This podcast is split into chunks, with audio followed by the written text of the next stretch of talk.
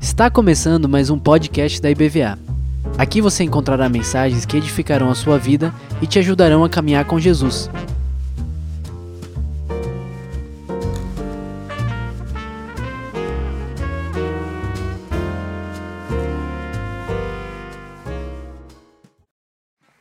Aleluia. Você já pode perceber a presença do Senhor nesse lugar? Muito abençoado pelo Senhor você está. Amém. Eu também, irmãos. Que bênção poder estar nessa manhã, nesse lugar de oração. É tão gostoso a gente parar, não é? Parar um tempinho da nossa semana, estar nessa comunhão e receber do Senhor um novo ânimo, não é? Para a gente perseverar na nossa vida. Nossa vida, ela tem um propósito. E a gente precisa ter esse entendimento. As coisas que a gente vive não são simples acaso. Não é? O Senhor permite circunstâncias na nossa vida, o Senhor nos dá momentos em que Ele chama a gente realmente mais para perto, porque Ele tem um propósito. E eu gostaria de comunicar um pouco disso para você nessa manhã. Você precisa de um milagre. É difícil a gente perguntar a alguém e não ter uma resposta que seja não, não é? Todos nós precisamos de algum milagre.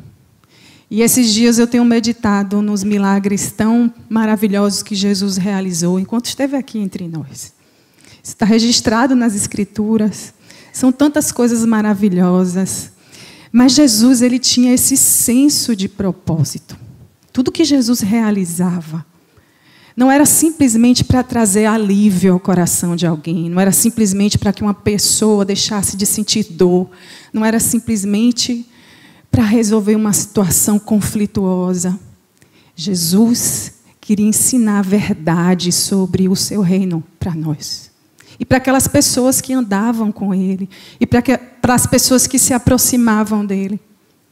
Jesus tinha esse entendimento de um reino que ele veio estabelecer entre nós, um reino inabalável. Então existem segredos de Deus que ele quer nos comunicar enquanto nós vivemos a nossa vida, enquanto nós passamos por dificuldades, enquanto esperamos um milagre. E eu queria falar para vocês um pouquinho sobre um milagre extraordinário que Jesus realizou antes de se entregar na cruz. Segundo as Escrituras Sagradas, foi cerca de uma semana antes de Jesus se entregar na cruz. Jesus começou a sua obra maravilhosa fazendo um milagre num casamento. Vocês lembram disso? Transformando a água em vinho. E ali ele já queria trazer um segredo tão especial para as pessoas que estavam naquele lugar. Não só de que ele poderia transformar uma substância em outra substância, mas ele queria dizer: olha, eu posso usar aquilo que é ordinário da sua vida para transformar em algo extraordinário. Deixar o melhor para o final. Jesus falou, ele quis comunicar isso. E nesse milagre, Jesus quer nos comunicar algumas coisas, alguns segredos. Deus tem falado muito ao meu coração sobre isso. Quais são as verdades, quais são os segredos que tem para nós para além daquilo que nós pedimos para Ele? Para além das respostas que necessitamos. Então eu quero convidar você abrir sua Bíblia em João capítulo 11. Você já já vai descobrir que milagre é esse, quando você abrir a sua Bíblia. Eu quero falar para vocês sobre algumas lições desse grande milagre. Não foi um milagre. Milagre já é uma coisa extraordinária, né, irmãos? Nada que o homem possa fazer. Não é? Milagre é algo assim. Mas esse foi realmente muito grande. E o Senhor ministrou meu coração algumas coisas e eu gostaria de compartilhar com vocês. Vamos fazer uma leitura. Esse texto é muito grande. E ele fala de qual milagre? Respondam para mim. A ressurreição de Lázaro. Então imagine que Jesus estava ali perto de se entregar, tinha feito muitas maravilhas, curado cegos, libertado os cativos. Esse que a gente falou, né? Transformado água em vinho, tantas outras coisas que talvez não estejam nem registradas nas escrituras. Jesus fez muita coisa. Mas esse milagre foi um milagre, parece que foi um milagre calculado. Né? Jesus queria revelar algo mais para os seus discípulos, para as pessoas que inclusive estavam perseguindo ele. E a história cristã fala que Jesus não estava mais no cenário daquela situação de adoecimento de Lázaro. Jesus estava distante de lá, ele não estava mais em Betânia. Então a gente vai ver o que é que Jesus faz e quais são as lições que ele quer trazer para nós. Vamos abrir a nossa Bíblia, João capítulo 11. Nós vamos ler até o versículo 14, 15 mais ou menos. Diz o seguinte: Estava enfermo Lázaro de Betânia, da aldeia de Maria e de sua irmã, Marta. Esta Maria, cujo irmão Lázaro estava enfermo, era a mesma que ungiu com bálsamo o Senhor e lhe enxugou os pés com seus cabelos. Mandaram, pois, as irmãs de Lázaro dizer a Jesus: Senhor, está enfermo aquele a quem amas. E ao receber a notícia, disse Jesus: essa enfermidade não é para a morte, e sim para a glória de Deus, a fim de que o Filho de Deus seja por ela glorificado. Ora, amava Jesus a Marta e a sua irmã e a Lázaro. Quando, pois, soube que Lázaro estava doente, ainda se demorou dois dias no lugar onde estava. Depois disse aos seus discípulos: Vamos outra vez para a Judeia. Disseram-lhe os discípulos: Mestre, ainda agora os judeus procuram apedrejar-te, voltas para lá? Respondeu Jesus: Não são doze as horas do dia? Se alguém andar de dia, não tropeça, porque vê a luz deste mundo. Mas se andar de noite, tropeça, porque nele não há luz. Isso dizia e depois lhes acrescentou: Nosso amigo Lázaro adormeceu, mas eu vou despertá-lo. Disseram-lhe, pois, os discípulos: Senhor, se dorme, ele estará salvo. Jesus, porém, falara com respeito à morte de Lázaro. Mas eles supunham que estivesse falando do repouso do sono. Então Jesus lhes disse claramente: Lázaro morreu. E por vossa causa me alegro de que lá não estivesse, para que possais crer.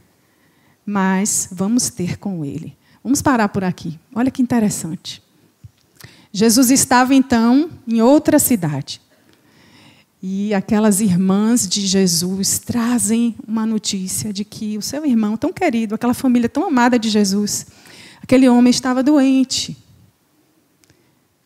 E Jesus faz uma coisa inusitada, diferente, né? Ao invés dele corresponder rapidamente àquela necessidade daquela família tão amada, Jesus fica ali parado dois dias. Ele não vai rapidamente meio que atender o pedido, né? Porque Jesus tinha algumas outras intenções e ele começa dizendo: olha, essa doença não é para a morte, não é? Mas é para que se manifeste a glória de Deus. Então Jesus declara rapidamente um propósito. Jesus queria fazer alguma coisa a mais naquele cenário, que não era simplesmente. E eu não vou falar simplesmente pela facilidade, mas para Jesus talvez fosse. Não era simplesmente ressuscitar alguém, não é? Curar alguém. Ele queria manifestar a sua glória. Ele queria fazer algo grandioso. Ele queria despertar a fé das pessoas que estavam naquele lugar. Então, Jesus faz isso, espera um tempo, e os discípulos ficam meio alheios. Não é? Ele disse: Olha, a gente vai voltar para Betânia. Os discípulos ficam assim, mas Jesus, como é que você vai voltar? A gente acabou de sair de lá, de Jerusalém, a gente está sendo perseguido. Vão matar a gente. Eles ficam tão preocupados com eles mesmos. E Jesus, ó, eu vou lá. eu vou lá. E vocês lembram do desfecho dessa história que está aí em todo esse capítulo, Jesus então volta para Betânia, se depara com um cenário com judeus, né, fariseus, que estavam perseguindo o Senhor.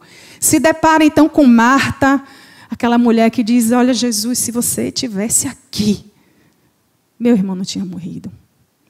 Depois vem Maria, se joga aos pés de Jesus e diz aquela mesma coisa. E Jesus chora. Jesus chora, se compadece ainda mais.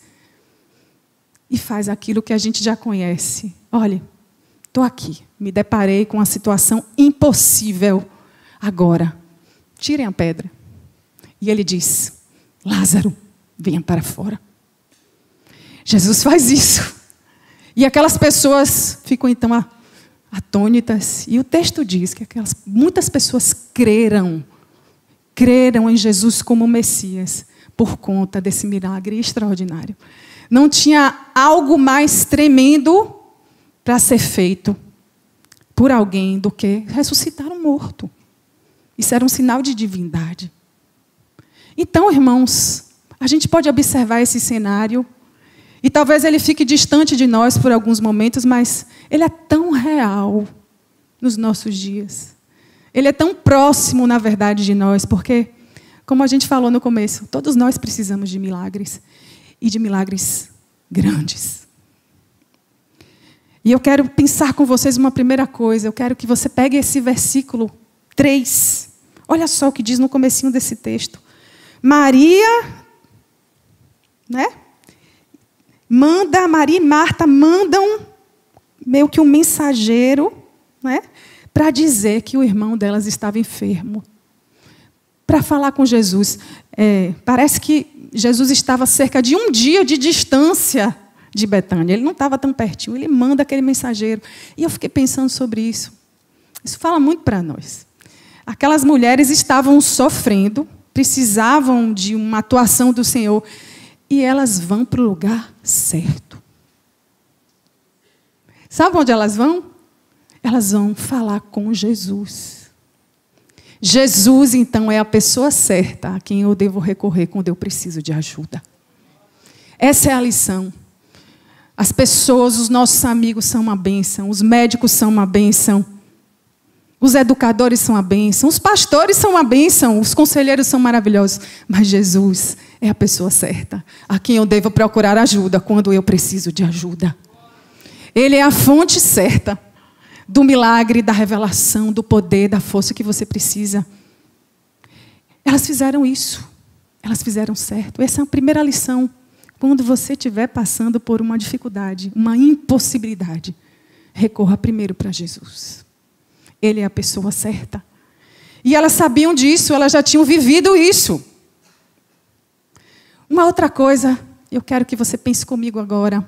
Olha só o versículo 4. A gente vai ler um pouquinho do 3. Olha o 4 agora. Olha a sua Bíblia. Para você gravar aí também no seu coração.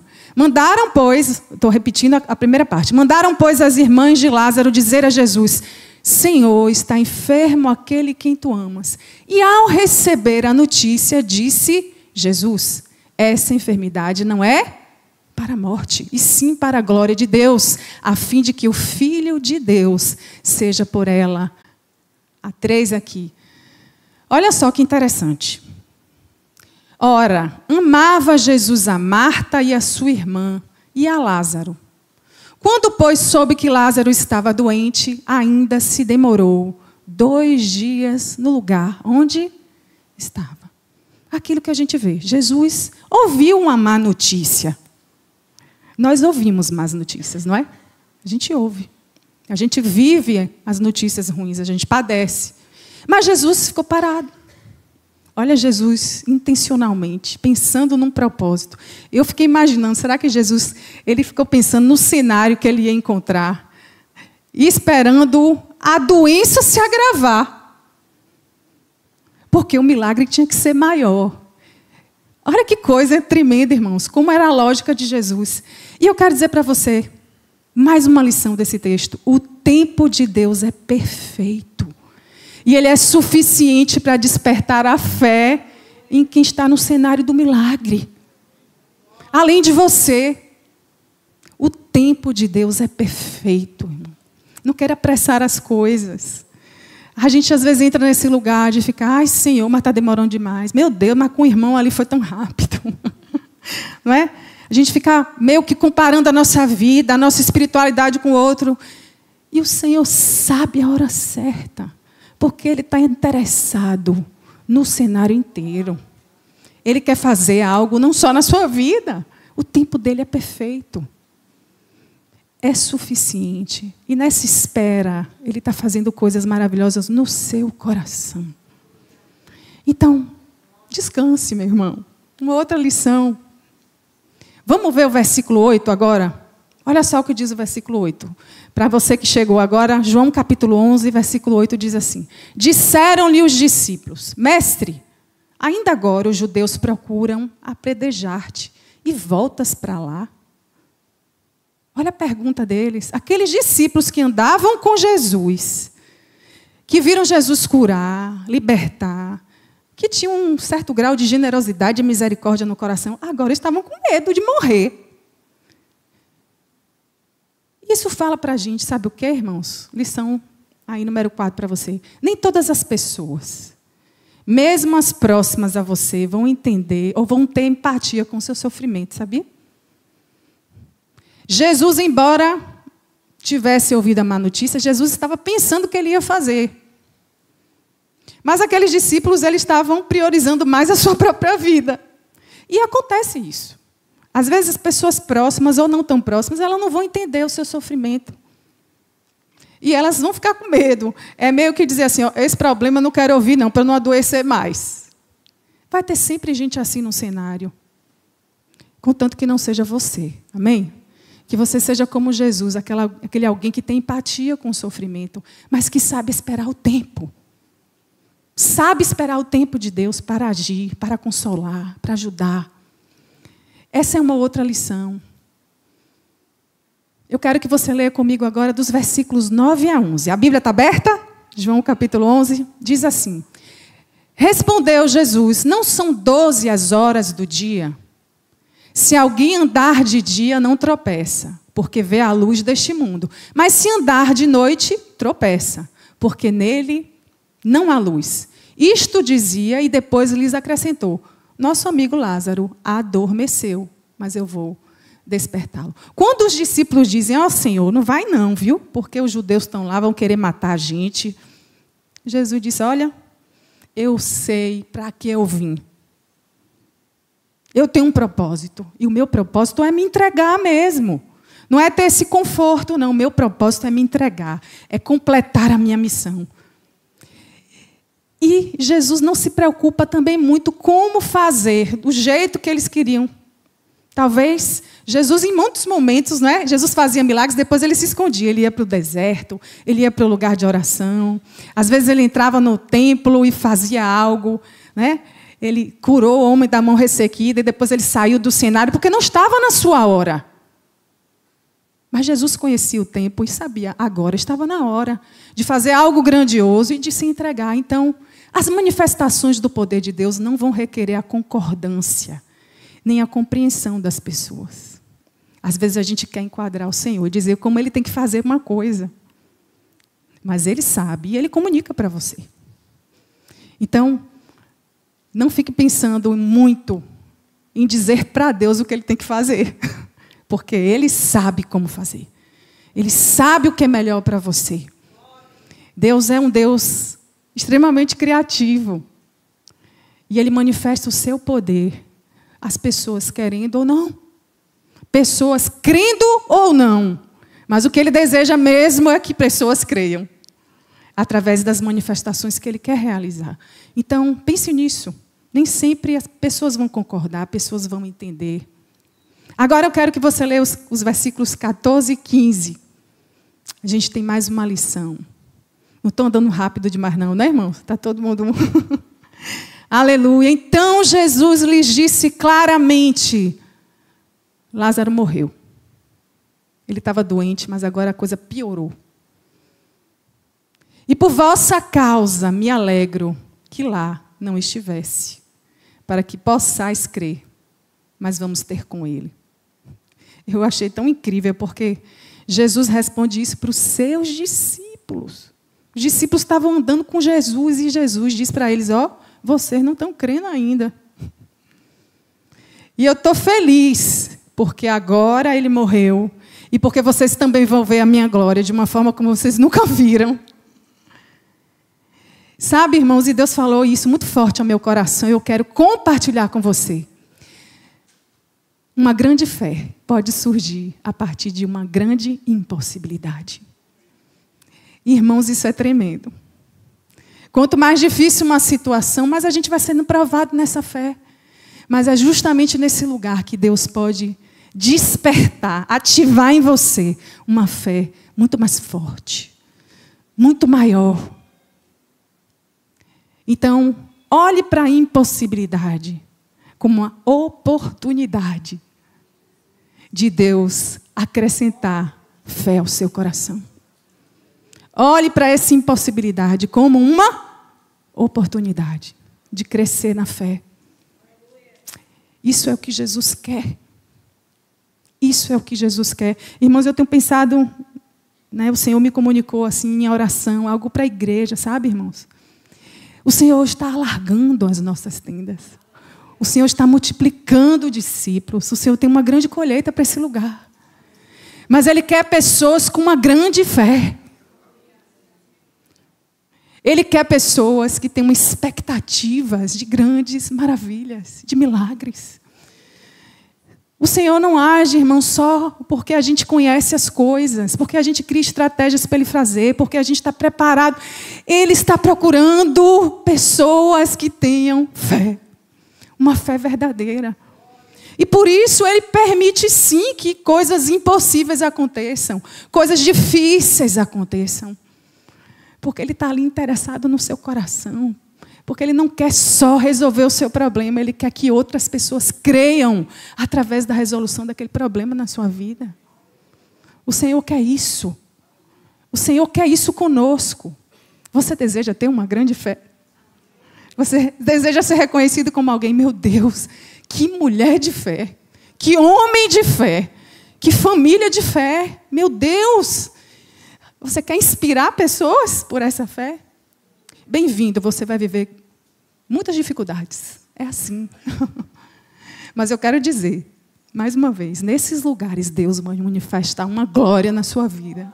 Indizível, imensurável morreu, morreu para as pessoas. Mas Jesus diz: vem para fora, Lázaro. Não existe impossibilidade para o Senhor. Existe sim o nosso olhar para essas impossibilidades que precisam mudar. E eu quero deixar essa última lição para vocês, irmãos. Depois, eu quero que vocês até pensem mais né, sobre esse texto. Tem tanta coisa linda que o Senhor quer nos revelar. O versículo 37, a gente passa lá para frente, Jesus estava ali no cenário com os judeus, pessoas que estavam realmente ali para perseguir o Senhor. E o versículo 37 diz assim: Mas alguns objetaram, que eram esses fariseus. Não podia ele, que abriu os olhos ao cego, fazer que este não morresse? Olha só o cenário, daquelas aquelas pessoas que estavam ali só assistindo criando aquele clima de murmuração, de dúvida. Você já percebeu alguém perto de você assim? Ah, mas se seu Deus fosse tão grande, por que você está passando por isso? Ah, se Deus fosse grande mesmo, Ele ia curar muito mais rápido. Né? Eu quero dizer para você, essas pessoas existem. Não é? Sempre vão existir. Sempre vão existir, mas sabe qual é a melhor notícia? Jesus fez um grande milagre.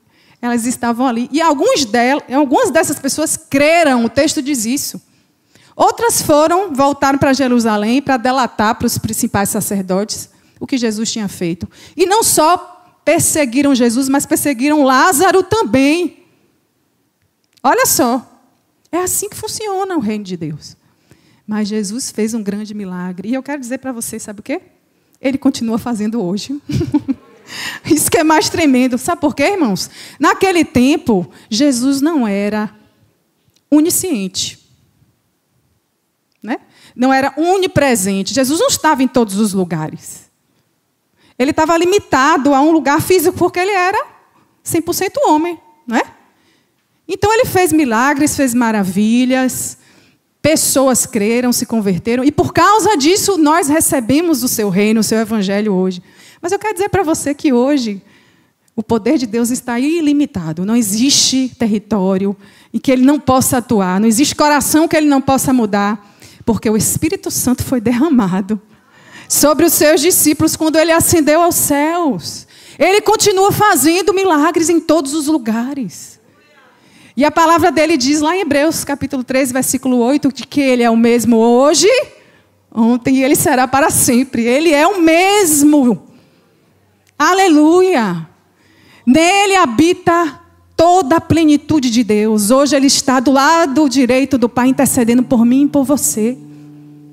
E Ele derramou sobre você o Espírito Santo para manifestar o seu poder e essa glória que Ele revelou a algumas daquelas pessoas. Aleluia, Ele é o mesmo. Sua palavra diz lá em Malaquias 3, versículo 6 também: Eu, Deus, não mudo.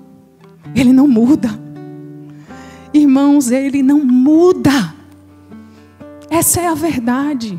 A gente muda, a gente oscila, mas o Senhor não muda. E essa é a boa notícia. Eu quero que você guarde no seu coração. Isso foi algo muito forte que o Senhor comunicou a mim, a mim em particular. Você precisa manter uma fé com expectativas de milagres. Igreja do Senhor, você precisa manter um coração com grandes expectativas. O Senhor quer fazer isso no seu coração, no meu coração. Eu não quero só pensar que Deus pode fazer uma coisa pequena. Não, o nosso Deus é grande. E Ele quer que você cultive isso. Isso não é se iludir, não. Isso é fé. Tem gente que olha para a gente e fala assim: ah, essa daí está oh, variando, não. Não, eu sei em quem eu tenho crido, eu sei quem Ele é.